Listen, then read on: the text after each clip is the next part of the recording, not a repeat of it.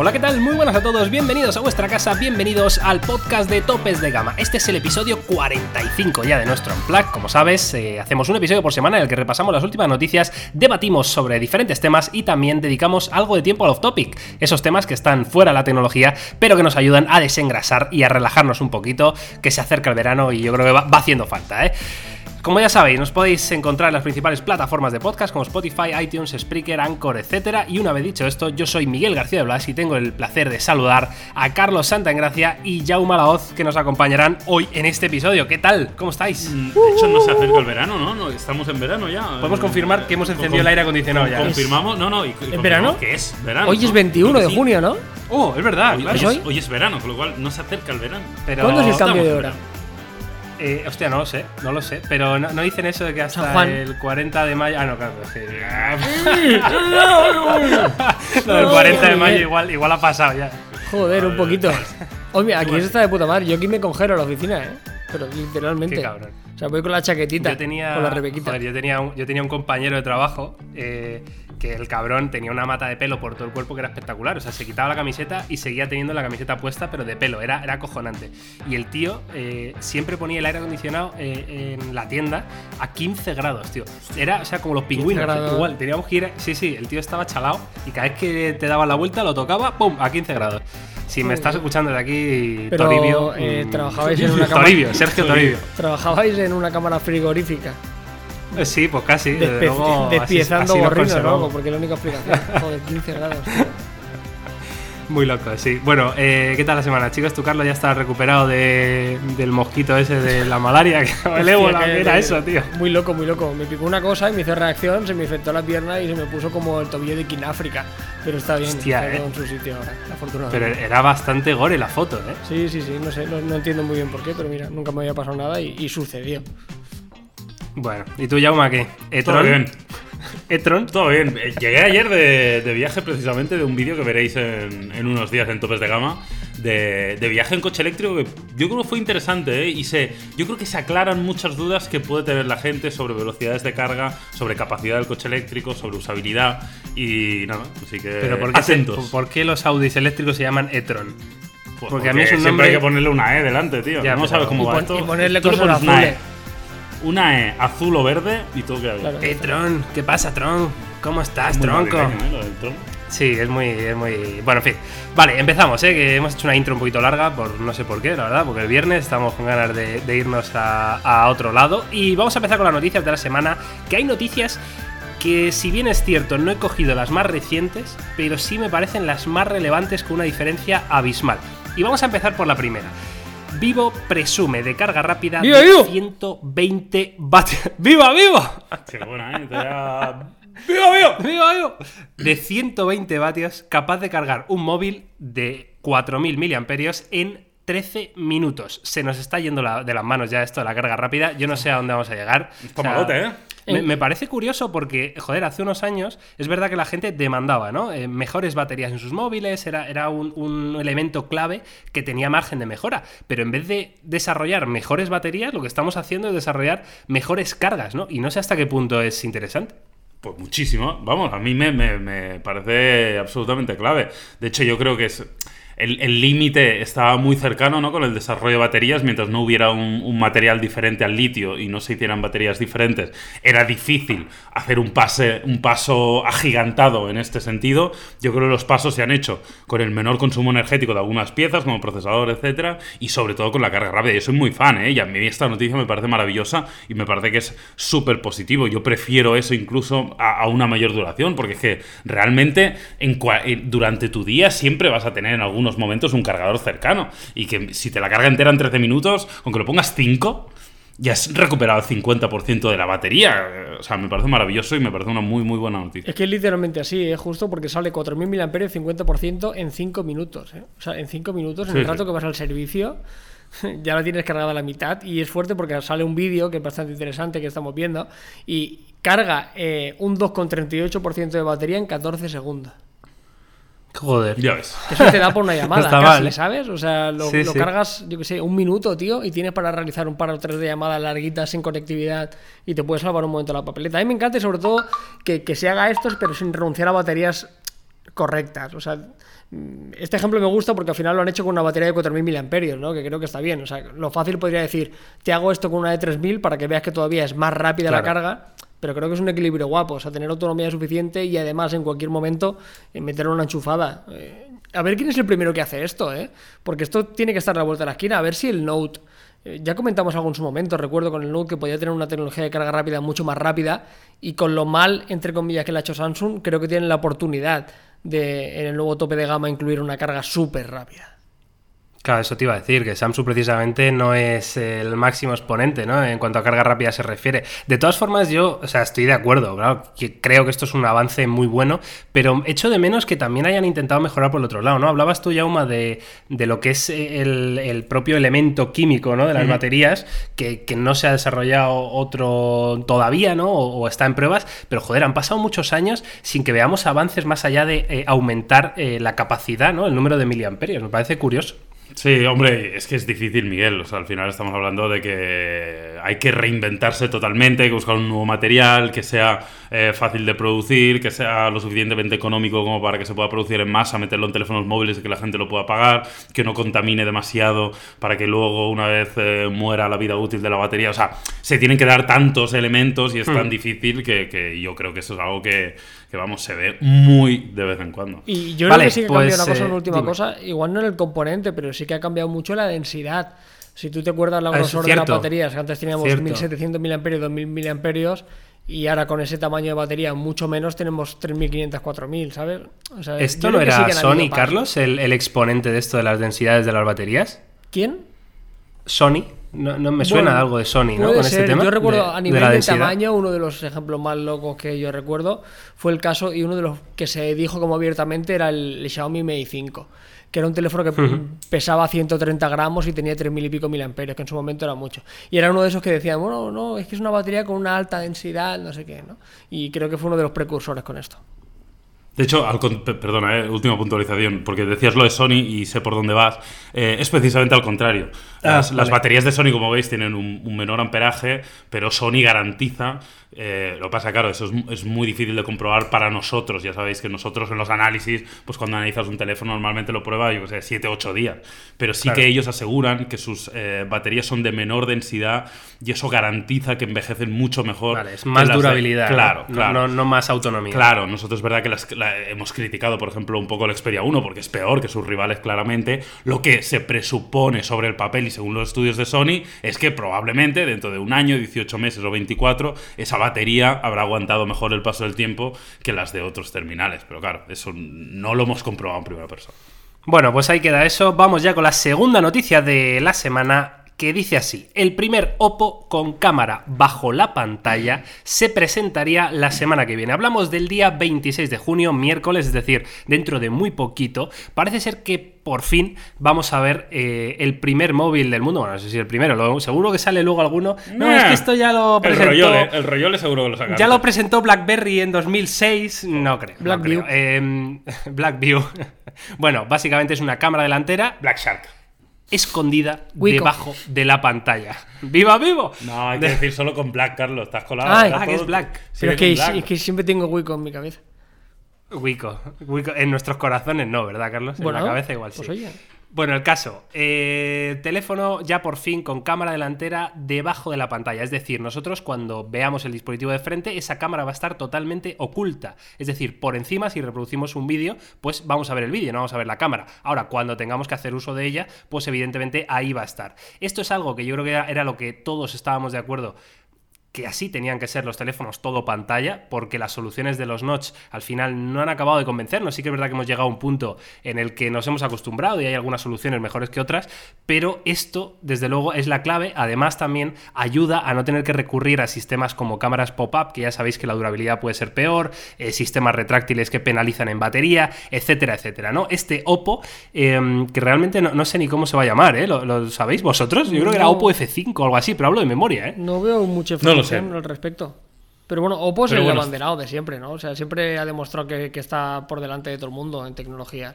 Y, y- y esto no se ha hecho antes porque o sea, se han hecho notch y se han hecho pop-up y demás porque era el camino a seguir. O sea, no se podía ir del punto A al punto B directamente, ¿no? O sea, imagino que esto será costoso, será bastante difícil de desarrollar y todas las soluciones han sido un poco unos parches, algunos más acertados que otros, para llegar a este fin, pero a mí me encanta. O sea, ojalá, tengo muchas ganas de verlo, ¿ves?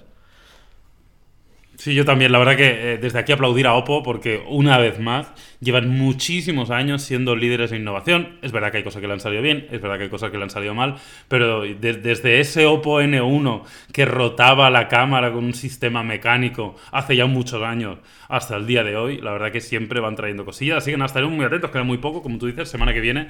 Y, y nada, como siempre, pues aquí en el canal, lo antes que podamos cazar esto, lo, lo traeremos. Voy a decir dos cosas. Una, estoy flipando con que dice la noticia que se planea el lanzamiento para el Mobile World Congress de Shanghái. ¿What? Sí. ¿Esto qué es? Sí, Esto sí, nos hay llega un- spam mobile loco chino. de ¿Sí? mobile de Shanghái. Hay un mobile chino, Sí, ¿verdad? que- Y un spam que te Que caga. también os digo Joder, que ¿y por algún año podría estar, que podría bastante guapo, ¿eh?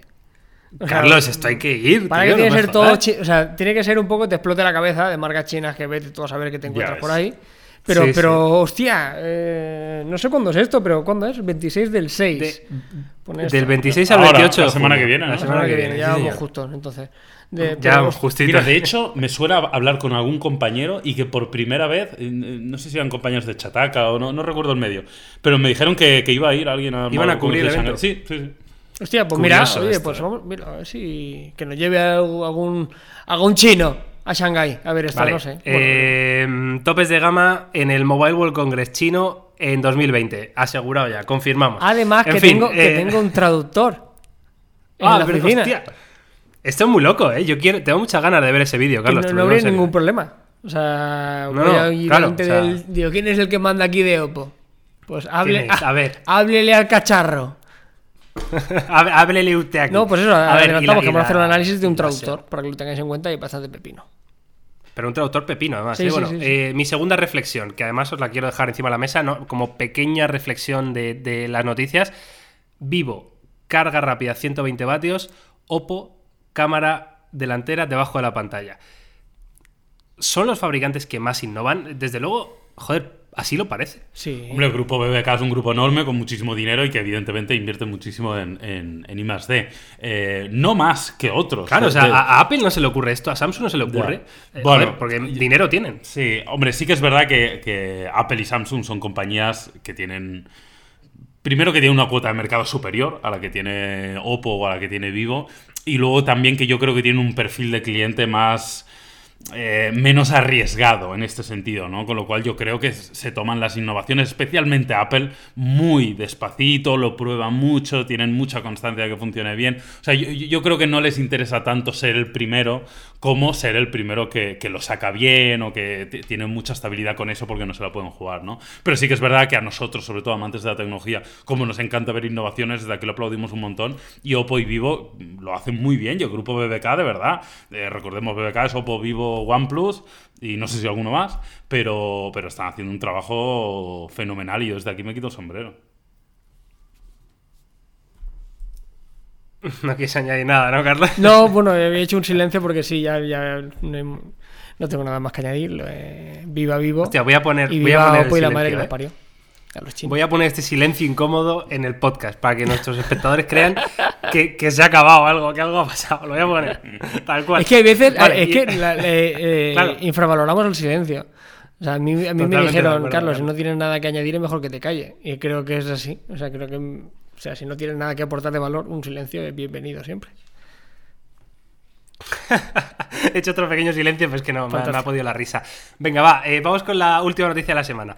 Huawei retrasa el lanzamiento del Mate X, su teléfono plegable. Parece ser que le están yendo muy bien las cosas a Huawei. Este trimestre probablemente ha sido el mejor de su historia en cuanto a noticias polémicas en los medios de comunicación. Y eh, así lo ha confirmado Huawei. Retrasará el lanzamiento del smartphone plegable, el Mate X, para llevar a cabo pruebas adicionales que garanticen que el dispositivo no cuenta con ningún fallo de fábrica que afecte a los usuarios que adquieran el terminal. Y ya de paso, esto lo añado yo, que a ver si puede llevar Android o no, que igual está la cosa complicada. ¿eh? Bueno, eh, una noticia que igual nos esperamos un poquito, ¿no? Sí que es verdad que últimamente hemos oído muy pocas noticias sobre teléfonos plegables. El Galaxy Fold quedó ahí. De momento no, al menos yo no tengo ninguna noticia más. Que ¿Tú por sí? cierto, eh, no, no, es que el Ah. otro día me escribió un- uno de vosotros, por, o sea, no Jaume o Carlos, uno de vosotros que nos estáis escuchando por Instagram, y me dijo que había visto una serie, que no me acuerdo qué serie era, que en un capítulo salían los protagonistas, los tres protagonistas con el Galaxy Fold. y, y me hizo mucha gracia, pero no, ¿Sí? ¿Sabes cuál? Sí, sí, no me acuerdo.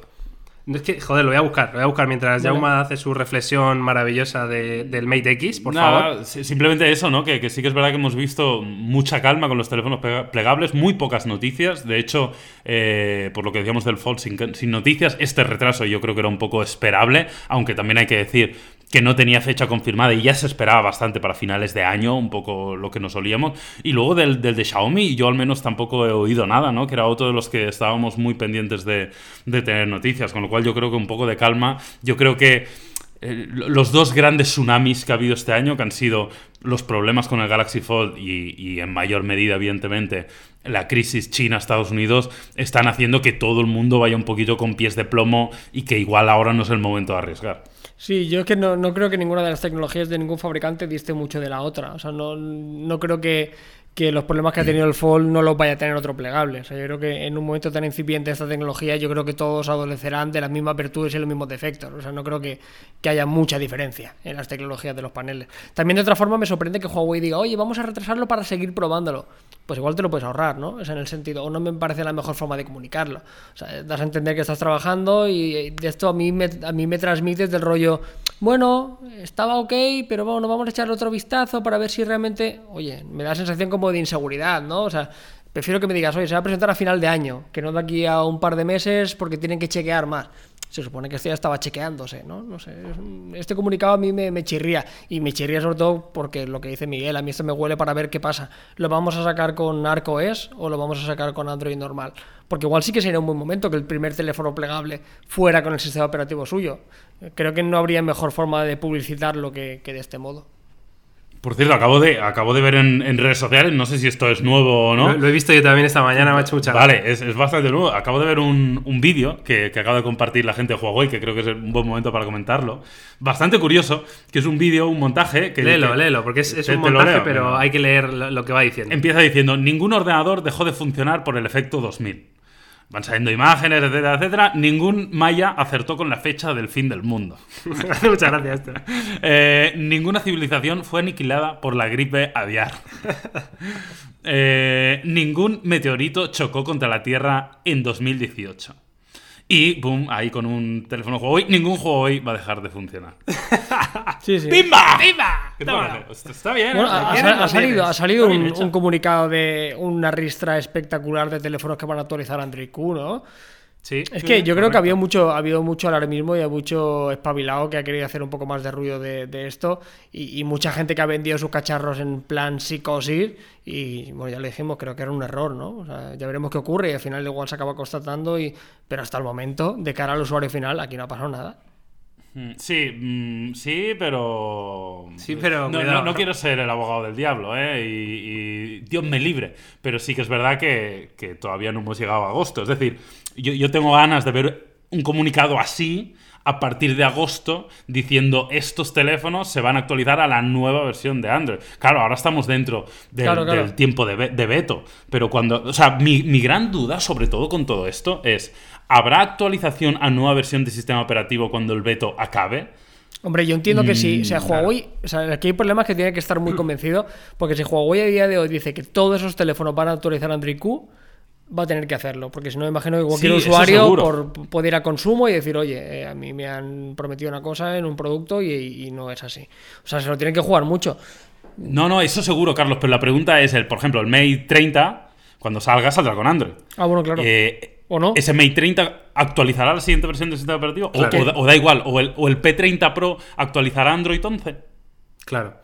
A ver, eh, Yo creo- si bueno, os fijáis, de todas formas, eh, claro, o sea, la Huawei teoría- en la teoría dice ha que no. compartido Claro, la teoría dice La que no, teoría exacto. dice que Sí, no. En ese, ese vídeo que, que nos han leído Yauma, al final dice ningún Huawei dejará de funcionar. Evidentemente. Claro, claro, claro, o sea, no, no se te va a pagar el dispositivo, Claro. pero no dice en ningún momento ningún Huawei va a dejar de recibir actualizaciones, ni ningún Huawei va a dejar de tener Android. No lo dice, evidentemente. ¿Por qué? Porque no lo saben. Porque es verdad que hay una noticia real y hay una situación real en la que dos países como Estados Unidos y China están negociando. Y están negociando acuerdos comerciales o lo que quiera que sea lo que estén haciendo, ¿no?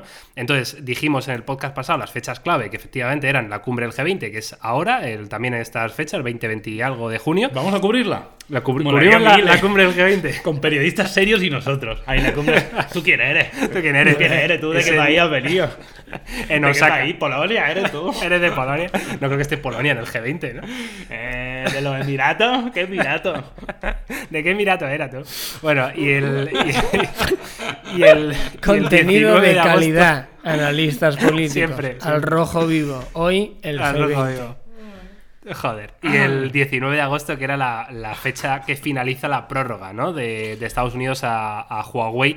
Eh, y veremos. Yo, yo hice un vídeo el otro día que, que lo habéis visto muchos, me- no me cabe duda, porque lo ha petado ese vídeo, Yauma. Sí, que sí. es de. de- Era un poco de. Era un poco de para esto. ¿eh? También, que lo iba a Sí, sí, sí, que era un vídeo sobre el nuevo sistema operativo de Huawei. Porque evidentemente es que están trabajando en ello. Y evidentemente hay una reflexión que hice en el vídeo que creo que es lo mejor, pero claro, esto no deja de, sembrar incertidumbre, ¿no? Pero a mí me encantaría, quiero decir, a nivel usuario, que haya una alianza china entre Huawei, Xiaomi, Oppo, Vivo, OnePlus, etcétera, haciendo un sistema operativo diferente, a nivel usuario eso nos beneficia porque hay más alternativas, porque todos los participantes en el mercado se tienen que poner las pilas y Android, si ve que hay una competencia real, porque en el vídeo decíamos que si Huawei, Oppo y Vivo se alían y Xiaomi, Estamos hablando de un tercio de los smartphones del mundo, ¿vale? O sea, fijaos la, la cuota de mercado tan tocha que tienen los smartphones chinos a día de hoy.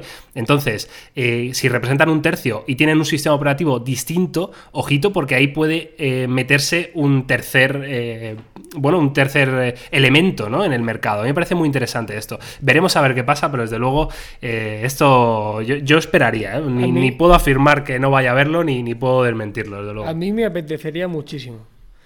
Claro. De verdad te lo digo, ¿eh? O sea, por mucho que luego sea peor, lo que sea, pero que ahora de golpe volver a probar algo distinto y algo que no estamos acostumbrados, yo creo que sería muy beneficioso para, para todos y sobre todo para, para que la competencia, o sea, la competencia sana y los monopolios, en este caso en el mundo de tecnología, es clarísimo que iOS y, y, y Google tienen un monopolio increíble y no solo por el sistema operativo, ¿no? sino por todo lo que envuelve, los servicios, la publicidad, los desarrolladores, las aplicaciones. Hay unas montañas de dinero que están controladas por dos grandes compañías que creo que sería buenísimo que, que llegara un tercero. Lo único que esto me huele que quizá podría funcionar, y no me cabe duda, pero que se quedara muy para China solo, ¿sabes? O sea, que, que para el entorno chino, fuera de los servicios de Google, que tampoco los utilizan, como ya hemos comentado en alguna ocasión, eh, ahí estuvieran cómodos, pero que para un público occidental fuera algo más complicado. No obstante, yo por mí, oye, que les vaya bien y que se la jueguen tú.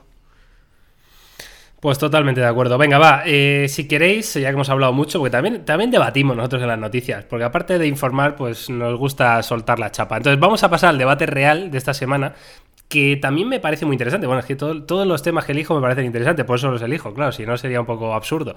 El debate es el siguiente.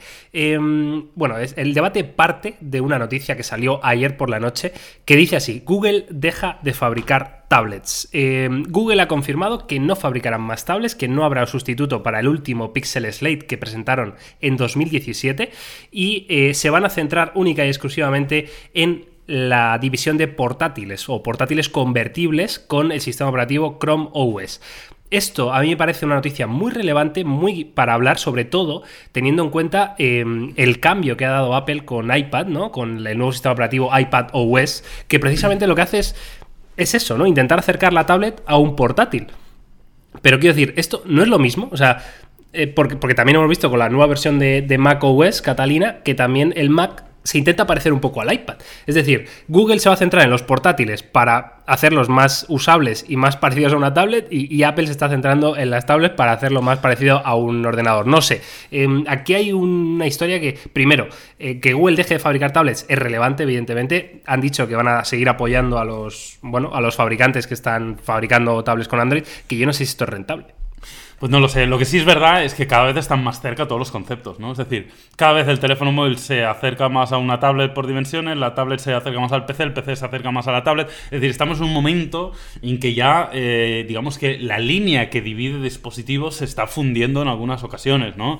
Incluso los sistemas operativos, es decir, los sistemas operativos de escritorio se están acercando a los sistemas operativos de movilidad, ¿no? Por la compatibilidad con pantallas táctiles, por, por, el, por el tipo de uso, ¿no? Por hacerlo todo directamente con aplicaciones descargadas desde un marketplace. En cambio, los sistemas operativos de, escritorio, eh, de movilidad, perdón, como, como, como iOS que estaban en el, iPad, que ahora se convierte en iPad OS, que se parece un poquito más a un sistema de escritorio, Samsung haciendo cosas con el DeX. La verdad es que eh, yo creo que estamos en, una época de impasse, estamos en una época de cambio donde estamos dibujando un poquito los dispositivos del futuro, pero sí que creo que al final eh, ya las diferencias, es que realmente la diferencia entre un una tablet de productividad estilo iPad Pro. Tú imagínate el iPad Pro con teclado, con Pencil, con iPad OS, o sea, está muy cerca ya de lo que sería un portátil con, Catalina, ¿no? Es verdad que todavía no es lo mismo y hay diferencias y compatibilidad de software y diferencias con el sistema operativo y, demás, pero ya cada vez está más cerca. Probablemente dentro de 3, 4, 5 años, pues ya estará a un punto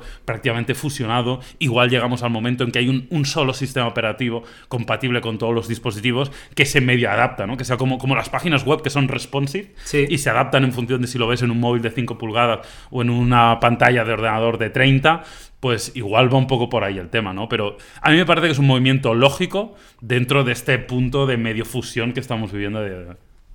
Sí, a mí, a mí la verdad que no, me sorprende, ¿no? Y al final eh, seré cortito porque las tablets que venden es iPad, o sea, es, iOS, punto. Entiendo que Google no se meta, es como si no se va a meter nunca en Wear OS, porque él es consciente de que esto lo utilizan cuatro y se venden, se venden muy pocas, así que entiendo que, no tiene sentido. Y, luego, por otra parte, mm, esto es lo que nos llevan prometiendo desde hace muchos años, ¿no? Yo llevo escuchando lo de Fuchsia OS, que antes se llamaba no sé cómo, que al final da igual dónde lo utilices, que no importará si es una pantalla pequeña o una pantalla grande. Llevamos escuchando este mantra, creo que cinco o seis años, no se acaba de, de bajar a la tierra, lo que lo está haciendo, como bien decís, es, Apple con su iPad OS y con Catalina, que cada vez hay una, hay una convergencia mayor, pero Google lleva prometiendo el mismo sistema operativo, intentándolo con Chrome OS, llamándolo de diferentes formas, pues que se haya una realidad, que al final tú puedas utilizar una tablet y un ordenador con Chrome y que tenga la misma experiencia. Yo lo que quiero es que esto se constate y sea una realidad ya, o sea, que, que ya me aburro un poquito, ¿sabes? Que llevo escuchando el venga, venga, venga. Apple ya ha cogido la delantera y si ya tenía un poco, ya tenía el puesto de salida y la primera posición, cada vez está viendo más diferencia. Google tiene que reaccionar porque en este caso sí que está claramente por detrás. Así que que Google ya no tengamos las tablets pues oye, es una pena. Creo que en España muchos de los modelos tampoco se podían comprar de una forma por lo menos sencilla. Así que creo que era un poco lo esperable. Solo espero que se animen y que, suelten ya Fuxia o que nos enseñen la patita y que realmente veamos una convergencia entre Android y, escritorio. Claro, porque no es, no es efectivamente, la noticia no es relevante por, por el hardware, quiero decir. O sea, que Google deje de fabricar tablets me da igual, porque hay, seguramente hay otros fabricantes que lo hagan mejor. El problema es que que Google deje de fabricar tablets quiere decir que Google va a dejar, entre comillas, ¿vale? Porque no lo dejarán, pero no va a ser su prioridad em, mejorar un sistema operativo para utilizar en una tablet. Entonces, eh, es lo que dice Carlos, deberían de salir ya con Fuxia, que es eh, el sistema operativo que va a unificar todos los, todos los dispositivos que usamos, tanto eh, smartphones como tablets, como ordenadores, como incluso coches autónomos, electrodomésticos, pantallas inteligentes. Es decir, eh, Google plantea Fuxia de, la manera que sea el sistema operativo que los gobierne a todos, absolutamente a todos, y es lo que decía Yauma, que se vaya adaptando según el dispositivo que, estemos usando. Esto, evidentemente, eh, se está retrasando bastante, porque esto se lleva hablando muchos años ya. De hecho, hemos dedicado algún podcast a Fuxia OS, ¿no? O sea, a, esto. Eh, Apple también está dando sus pasos, aunque tampoco terminan ¿no? de, de encontrar esa fórmula de unificación ¿no? que, que cierre todavía más el ecosistema, que cierre todavía más el círculo. Y, mm, a partir de aquí veremos qué pasa. Yo em, creo que hay que meter en la ecuación a los teléfonos plegables, porque, bueno, teléfonos o, a, los plegables, porque es que nunca he sido capaz de, sentirme cómodo con el término teléfono plegable, porque es verdad que pueden acercarse más a tablets o, a, otro dispositivo, ¿no? Entonces, claro, al, al meter en la ecuación los plegables, es un dispositivo que ya se va adaptando a diferentes tamaños y que tiene que tener un sistema operativo, ¿no? Y, y evidentemente, eh, si lo estás usando en formato grande, Claro. tendrá más sentido un sistema operativo de escritorio. Y si lo estás usando en formato pequeño, tendrá más sentido un, un sistema operativo en formato móvil, ¿no? La verdad que te- yo, yo entiendo la dificultad, ¿eh? porque es un poco para volverse loco. Yo Claro. me imagino desarrollando un sistema operativo que quieres que funcione en prácticamente todos lados, que tienes un teléfono con un formato 21 novenos, que tienes otro teléfono con un formato 18 novenos, que tienes un plegable que es diferente con la pantalla abierta que cerrada, que con la segunda pantalla que es más pequeña, que la tablet, que el ordenador. Al final te acaba explotando la cabeza, ¿no? No sé, veremos a ver un poco. Yo por arrojar un poco de luz a la última pregunta que, que- que- comentabas un poco sobre si es rentable o no es rentable, las tablets y demás. Hace poco estuve en la presentación de la, de la Tab S5e y, Samsung comentaba que es verdad que el mundo de las tablets está en retroceso claro y cada vez se venden menos y dejan menos margen. Pero sí que es verdad que las tablets de alta gama, las tablets premium, las tablets creo que decían de más de 400 o 500 euros, sí que están con bastante buena salud y por eso, por ejemplo, Samsung sacó la, la S5e, por eso el iPad tiene muy buen, eh, eh, pues bueno, funciona muy bien, etcétera, con lo cual, de momento parece ser que las tablets eh, de nivel o, premium o caras, por así decirlo, eh, Pero- to- todavía funcionan. Me encantaría saber el porcentaje de esas Claro. tablets premium o de nivel que, que, que Que los vende iPad. Apple y, y que vende el resto, ¿no? O sea, Claro, hombre, el me iPad parecería será- muy de locos. será yo- brutal, pero yo claro. creo que tiene que ser de locos. O sea, yo creo que aquí en- en Android lo que funciona es lo de la tablet comunión, ¿no? La tablet esa que cuesta menos de 100 euros, que se le regala al niño de 12, 13 años, como a mi sobrino que le compró Claro. una para que juegue al Candy Crush y se ponga un vídeo, ¿sabes? Y, y poco más. Que me cuesta mucho creer ¿eh? que un fabricante Android tenga beneficios en su segmento de tablets. Eh, ni siquiera Xiaomi, ¿sabes? Con las Mi Pad, ni que, es como el fabricante referencia dentro de eso que dice Carlos, ¿no? De una tablet económica, bu- buena, bonita y barata, ¿no? Aunque también es verdad que luego, yo que he estado, lo digo mucho, he estado vendiendo teléfonos en una tienda y las tablets que vendíamos eh, se vendían bastante. Y os puedo asegurar que eran lamentables. O sea, hablamos de lo que dice Carlos. Tablet Alcatel Pixie Tab Sí. de 7 pulgadas, eh, un procesador de 1 GHz, 5 de RAM, o sea, o sea, 5 megas, ¿sabes? Era lamentable, 8 GB de capacidad, o sea, cosas tristísimas, pero al final es lo que se vendía, ¿no? Pero porque Claro, nos entonces- arrolló, yo creo, Miguel, ¿eh? la tablet. Sí. O sea, la tablet Sí, sí. era algo que no existía, llegó y nos emborrachamos de tablet. ¿Sabes? En aquel Total. momento Pero es que, joder- a todos nos parecía cojonudo y lo era en su momento, pero porque era una novedad y los fabricantes vieron eso y, y, bueno, sacaron la artillería porque sabían que casi cualquier mierda, con perdón, le iban a comprar. Y en muchos casos había eso, no muy malas experiencias, pantallas de muy mala calidad, hardwares muy recortaditos, pero la gente los compraba.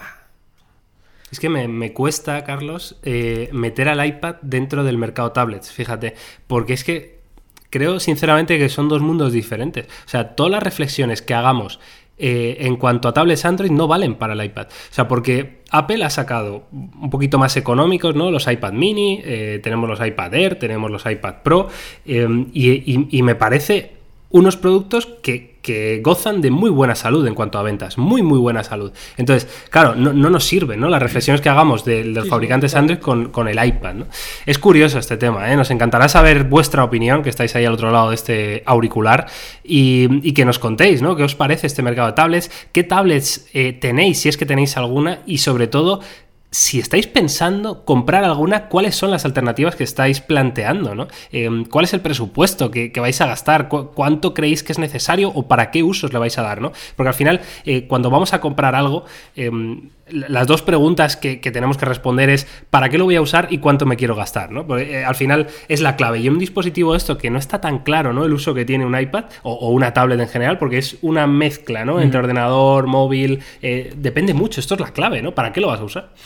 Efectivamente, pero bueno, y, insisto, ¿eh? yo creo que al final lo que vamos a ver en los próximos meses, años, es, es una fusión entre, entre todos estos dispositivos y a día de hoy ya hay mucha gente utilizando el iPad prácticamente como un ordenador, porque potencia tiene sobra, hay gente utilizando ordenadores convertibles extremadamente eh, portables prácticamente como tablets para consumir contenido y, veremos cómo avanza, pero bueno, yo creo que eh, ya por resumir y por ir cerrando el debate, yo creo que Google deja claro que esto no es muy relevante para ellos, que evidentemente van a seguir dando soporte a sus partners, como no podía ser de otro modo, pero está claro que el movimiento va hacia esa dirección, hacia estos ordenadores convertibles y las tablets han... Eh, hablo, ha- hago una pregunta aquí tonta porque Mm. no me acuerdo. ¿eh? Eh, ¿Hemos analizado algún portátil convertible de Google, los Pixelbook?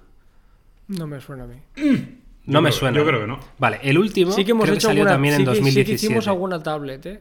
Alguna tablet sí que recuerdo yo, alguna de Google, hace años. una de las primeras. A mí, sí, la Pixel C o algo así, Puede ¿no? ser, ¿Puede la ser? Pixel C seguro. Sí. Bueno, el caso. eh, ¿Tenéis ganas de estos portátiles con Chrome OS? De los portátiles de Google? Yo sinceramente no. O sea, yo o sea, y- serías cero mm, usuario potencial, ¿no? Bueno, entiendo la función que tiene y hemos ido a algunas presentaciones que se habla mucho de Chrome OS. Recuerdo algún fabricante como Acer que gran parte de su mercado en Estados Unidos, sobre todo para educación y, y demás, es, es Chrome, ¿no? Y, y las ventajas son evidentes, ¿no? Porque mucha gente vive en el navegador y, y no necesita mucho más que eso. Pero yo, por mi tipo de usuario, a día de hoy no, no me despierta mucho interés. Creo que está muy pensado para eso, para educación, para algún sector público en el cual necesiten algo muy, muy sencillito, ¿no? Bueno, porque crees que Google va a seguir tirando por ahí, ¿no? Por, por hacer un sistema operativo fácil, cómodo, barato para todo el mundo, ¿no? En vez Es que de creo que debe ser así un- su planteamiento y también va un poco con, con la idea de, de Google, ¿no? O sea, intentar llegar al mayor número de gente para poder darle sus servicios y que luego eso se retroalimente con publicidad y demás. O sea, no creo que Google, y quizás es el error un poco de las tablets que han sacado, porque eh, la evolución que han tenido ha sido de productos más económicos a productos excesivamente premium. Y el problema que tenían las Claro. Pixel Slate, estas últimas, es que eran maravillosas, eran un productazo, pero que a ese precio tener Chrome OS, pues te dolía. Porque sabías que estabas muy limitado. ¿Para qué quiero tanta potencia si no tengo aplicaciones top que poder desarrollarle? ¿no? Era un poco era un poco una incongruencia. Así que creo que tiene sentido que Chrome OS en portátiles baratos, en servicios baratos y para todo el mundo. Bueno, pues ahí queda eso. Eh, yo creo que podemos cerrar aquí el debate eh, y pasamos ya a los topics, chicos, porque hay cambios, hay novedades. Tengo que decir, lo voy a anunciar aquí en directo. Bueno, esto no es en directo, pero ya me entendéis. He visto Chernobyl. No, no- no entera, Oh. no entera, pero he visto algunos capítulos de Chernobyl. Creo que he visto cinco capítulos o ¿Qué te por ahí. Y me está flipando mucho, ¿eh? O sea, bueno, ya, ya te joder, lo que decía acabado, ¿no? Carlos. ¿No son 5 o 6? No sé los que son, Sí, la verdad, una, pero no sé, igual me queda uno. Yo, ¿eh? yo creo que Igual te queda, igual Sí. te queda uno.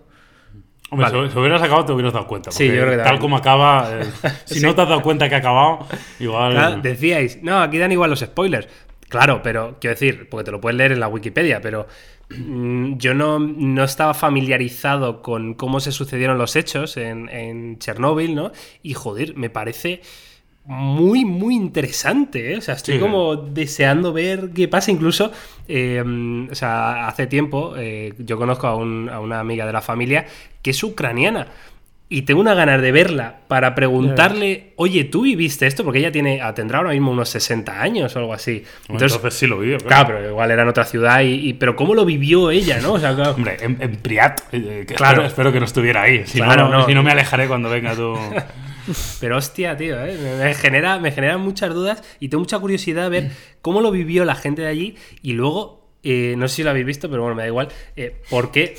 O sea, ¿por qué les, por Voy qué a- les voy a dejan decir lo que me decir, mientras se desintegran, tío. No lo Ya, entiendo. eso. Hombre, yo, yo creo que hay que entender que ahora, visto con perspectivas, como fácil eh, entender la situación, ¿no? O qué medidas hubieras tomado, pero claro, también hay que entender que eso es la primera. O sea, eh, el- la confusión del inicio, yo la entiendo totalmente, es algo que nunca ha sucedido en la historia de la humanidad. Entonces, claro, esto. la gente le explota la cabeza y esto está pasando, tal, no sé qué. como- O sea, cuando algo nunca ha pasado, es como muy difícil, entras en estado de shock y tu cerebro quiere negar unos hechos porque no los entiende, porque no han sucedido, porque cree que son eh, imposibles de que sucedan, a pesar de que las evidencias muchas veces te estén diciendo lo contrario, ¿no? Y lo interesante que era Jaume en ese sentido, la, la, eh, lo que era la Unión Soviética, ¿no? Sí, claro. intentan tapar Hombre, esa claro. noticia y, y- y, joder, a mí me ha sorprendido porque es que recordemos que esto, yo hay muchas veces que lo digo y se lo digo a, a la gente cercana, o sea, recordemos que es que de esto no hace tanto, que es que eh, todas estas cosas que nos parecen de, de locos, es que no hace tanto, estamos hablando del año 86, estamos hablando de que en el año 88 cayó el muro de Berlín, o sea... Es que no hace tanto, es que yo nací en el 88, es que, sí. decir, nos parecen cosas del pasado y es que están muy cerca. Yo porque nací en el 93, pero Claro. podía haber nacido antes. Porque somos generación Z. Eh, yo no la he visto, pero tengo mucha curiosidad sobre todo por esto del, del tratamiento de la Unión Soviética, que muchos coinciden y, y vi un par de entrevistas por la radio que hablaban con gente de, pues precisamente de, de la zona que habían vivido eso y cómo lo taparon. Claro, la Unión Soviética eh, se disolvió a principios de los 90, creo que fue en el 90 en el 91. Sí. Claro, o sea, ya estaba dando los últimos coletazos del comunismo. Entonces, Claro. eh, Claro, o sea, entiendo que querían salvaguardar un poco su, su régimen ah, de algo tan gordo como esto, ¿no? No sé, tengo muchas ganas de verla, para que me estoy acumulando y quiero juntar dos o tres de HBO para, para, Para pagar el mes, ¿no? Y, pero es la siguiente, la siguiente sin duda. De hecho, creo, que hay un- una frase en la serie que habla de eso, de, de- es que no lo recuerdo ahora, ¿eh? pero, pero que dice que, que Chernóbil fue en parte lo que terminó con la Unión Soviética, ¿no? O sea, que realmente tuvo un impacto igual más en lo emocional, ¿no? Claro. Que, Sí, que- que- simbólico, ¿no? claro, Que- que, que- que- que hizo mucho daño en ese sentido. Y aprovecho para decir que he visto que ha publicado un par de vídeos Luisito Comunica en Chernóbil. Se ha ido ahí y... Qué listo el tío, ¿eh? Hombre, claro. Como ha eh, visto el filón, hombre, ha dicho, no me voy a ir a hombre. Las Palmas ahora, no, no, me voy a Chernóbil. Y joder. están bastante interesantes. De hecho, es al- algo curioso que enseñan los vídeos que Chernóbil es una ciudad bastante normal, donde vive la gente y hace vida normal. Que, que- y, la, y la zona sea, de esto exclusión. actualmente ya O sea, es- está lo- solucionado, no, claro, no, yo- no, no, no, para nada. No, no, no, para nada Vale, está solucionado. cuéntanos. Lo que pasa es que Chernóbil, la ciudad de Chernóbil, no está tan cerca Del de la zona. ¿no? O sea, se ha cogido el nombre de Chernóbil, pero realmente eso sucedió en Priat, que es la zona chunga donde ahí sí que no vive nadie, zona O de exclusión. Ahora mismo no puedes ir ahí. O sea, puedes ir, pero eh, pasando unos, unos pu- puestos de control, muy controlado, con un medidor de radioactividad, ahí no vive nadie, está todo exactamente igual. O sea, entras a un edificio, eh, entras a una guardería y ves los juguetes de los niños de 1986 que siguen ahí tal como quedaron. Hostia, ¿eh? Tiene que ser muy Entre- interesante. entre otras cosas porque no te recomiendan cogerlo porque eso tiene más radioactividad Claro. que la madre que lo parió. Se salían los ejemplos de, los- de los perros y animales que habían. Que se ve que era muy curioso porque los perros, hay perros por ahí sueltos que intentan acercarse para hacerte algún cariño, pero claro, no lo puedes tocar ni de coña, ¿sabes? Porque. Claro, claro. Y. Claro, de hecho- ¡Quita, quita, quita! que me, que me- De hecho, en la- El ébola. Tirándole chuleta. ahí. Quita, vete para ahí con Claro, la chuleta. de hecho, en la serie, que a mí me da mucha pena, eh, claro, cuando evacúan la zona, eh, las mascotas no pueden ir. O sea, y las dejan todos los perros de la gente y todos los gatos se quedan abandonados allí, que a mí me da mucha pena. Y luego, de hecho, van los soldados haciendo batidas para matar a esos perros y esos gatos porque están infectados. Y, y es algo muy triste, pero claro, es, es muy real, ¿no? Y dices, joder, macho. O sea, es Todo, que- todo, es que cualquier cosa que había ahí tenía una cantidad de radioactividad brutal. Es de locos, la verdad que. Y, y os invito desde aquí a, a- a ver, a que veáis también los vídeos de Luisito, porque están realmente bien. ¿eh? A mí Luisito es uno de los youtubers que me gusta mucho, creo que Sí, comunica muy bien. Y es interesante ver, ver su experiencia ahí y.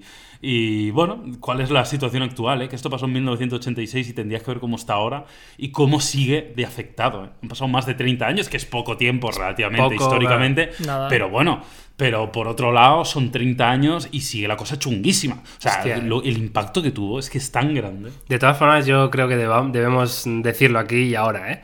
2020, Mobile World Congress de China y Chernóbil. Topes de gama, ¿sí o no? ¿Sí o no? Hombre, yo, hombre, molaría mucho un hago un congreso en Chernóbil. Hostia.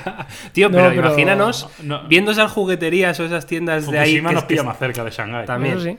Pero esa, esa juguetería, esas tiendas que están abandonadas, seguro que había alguna tienda de móviles del 86 soviéticos, tío. Eso para un retro tope de gama de estos que lo está petando. Jauma, 21 días con un móvil soviético.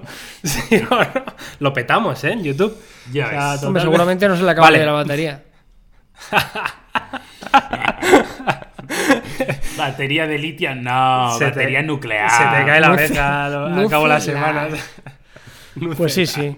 Pues a ver si la veo. Yo lo que estoy viendo es la del caso Alcácer, que esto es un poco más. Vale. Pues es igual Yo de serio. Te iba a decir, es más serio. Es, es igual de serio o casi peor. Cuéntanos un poquito, porque a raíz de que lo dijiste tú en Twitter, eh, me informé y tenía muy buena pinta, la verdad, pero no lo, no lo he visto. Sí, bueno, ¿De esto, para que no sea de, de España, nos escucha hace 25 años, es uno de los casos más, más famosos de, de España. En- tres niñas en, en Alcácer, en, en Valencia, cerca de, de Valencia, Sí. eh, desaparecen y las encuentran al cabo de unos días, ¿no? Y bueno, las habían asesinado, los habían violado y, y demás. Y lo malo de esto que se...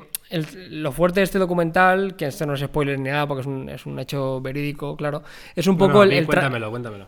no, bueno, fue eso, o sea, un poco el, el- eh, hay tres niñas que desaparecen, no saben dónde están y al cabo de unos días se encuentran eh, que han sido violadas, asesinadas. El- lo fuerte que pasó con todo esto es un poco el tratamiento que hizo sobre todo la televisión. Dicen que ese, esos primeros programas fue cuando empezó la telebasura, eh, con dos programas en prime time, en Antena 3 y en Telecinco, haciendo un tratamiento lamentable de lo que sucedió justo el día que habían muerto con los padres, un reality show muy loco. La verdad que lo ves con perspectiva y dices, wow, vaya huevazos hacer eso, el- muy fuerte, ¿no?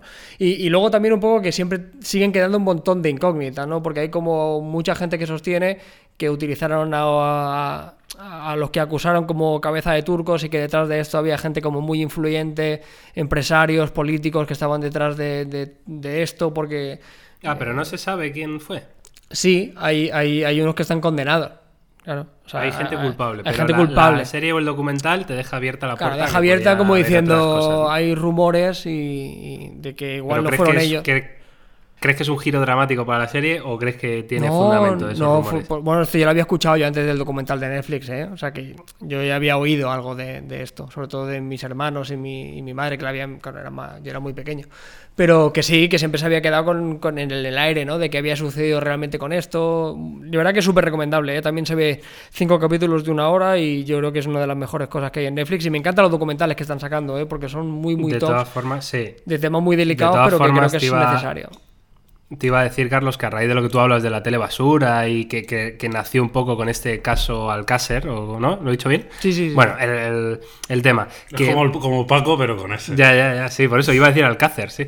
Eh, tengo que decir que nunca, jamás he sido ningún amante ni me ha interesado lo que es la página de sucesos, ¿no? O sea, mm, de hecho, en el periódico antiguamente, que ahora lo leo online, evidentemente, pero siempre me lo saltaba porque es que me parece que aporta cero a la sociedad. Quiero decir, hay casos y casos, ¿no? Hay, hay cosas que evidentemente saberlo, conocerlo y conocer el origen y estudiarlo puede ser útil para un futuro, pero hay otros que simplemente, como dice Carlos, sensacionalismo. Y, y a mí saber que, yo qué sé, que una niña ha desaparecido en no sé qué pueblo de Guadalajara y que lleva un mes, quiero decir, no es que me dé igual, pero es que, mm, o sea, no me parece una noticia relevante para el grosso de la población. O sea, quiero decir, ¿no?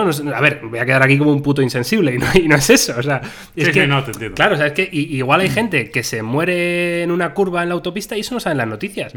Ya, O sea, me- y me parece igual de importante la muerte de alguien que tiene un accidente de coche que de esa niña que ha desaparecido. Es que me parece igual de importante, ¿no? A mí lo, lo que me parecía muy, muy complejo, y yo me intentaba poner en la piel de los familiares de las víctimas, es qué postura tomar.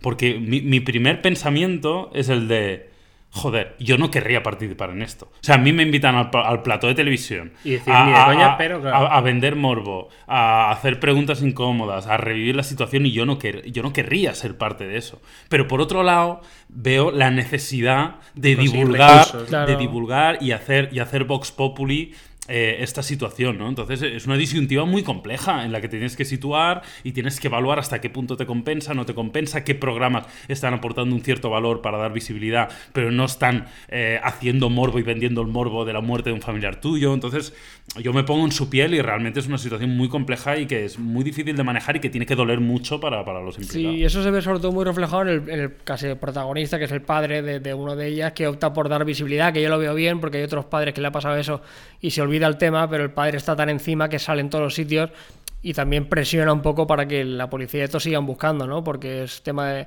Lo, lo malo que degeneró tanto en que al final esto salía en el Mississippi, que era el programa más visto en España en aquel entonces, salía eso y luego acababan de hablar los padres de que tenían una hija muerta y al momento salía igual la veneno o salía un striptease. ¿Me entiendes? Claro. Claro. o sea, era un tratamiento Sí, un poco, un poco re- extraño. Respeto cero.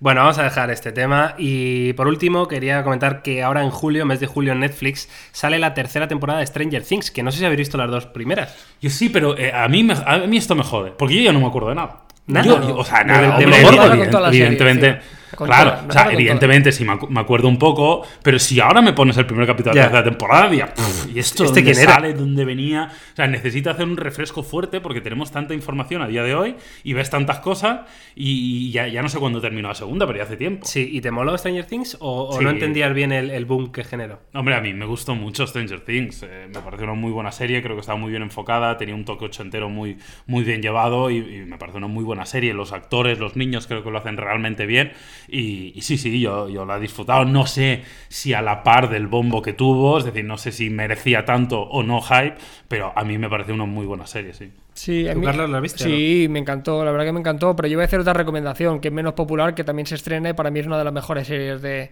de Netflix con diferencia, que es Dark. La primera temporada me parece de lo mejor que hay en Netflix, con mucha diferencia. Es una serie alemana, pero que es la pero espectacular. Y ahora sale la segunda temporada, que para mí el, Sale segunda temporada ahora. ahora Se llama Dark, Dark a secas. es espectacular. O sea, yo lo- de lo mejor que he visto en, que- Netflix, con diferencia. Creo que la empecé a ver y esto era un rollo psicológico rarísimo que dije, "Se- demasiado, Pues- demasiado para mí, ¿sabes? Pues yo te digo, O sea, yo veré, o sea, yo veré antes Dark que Stranger Things, seguro. Sí, sí. Yo, o sea, yo vi Stranger Things y, y me gustó, pero no. Por eso lo preguntaba, ¿no? Porque yo no entendí el hype. O sea, es una serie que está bien, pero sin más. Para mí es sin más. O sea, es- está bien, es entretenida, pero no tiene nada que diga, wow, la mejor serie de la puta historia. No.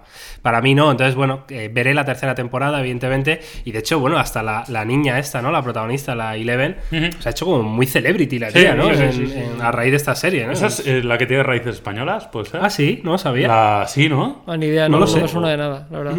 Ni idea. ni idea. lo, lo voy a, lo, voy a, lo voy a buscar, lo voy a buscar. Sí, Sí, bueno, claro, es que lo que tiene. Netflix, tío, pero a mí mm, flipé con, bueno, que la Casa de Papel también sale la tercera temporada, ya la están... Sale punto, tercera temporada ahora, la sí, en julio. un montón. Y el caso de esto es muy loco, tú veías, eh, salía algunas entrevistas de lo de la Casa de Papel, que al principio lo veías en Instagram que tenían 15.000, 20.000 seguidores, que eran actores que estaban empezando jovencillos, y ahora tienen 3 millones, 4 millones. O sea, es gente, claro, que, que ha pasado No, de, su vida- de ser conocidillo a la fama. No, no, de ser Totalmente. desconocidos en muchos casos, porque eran gente joven que, claro, habían actores que más o menos eran más o menos conocidos. La Úrsula Corberó y eso. Pero habían otros que eran grandes desconocidos y automáticamente se han convertido en mega celebrities casi de la noche a la mañana.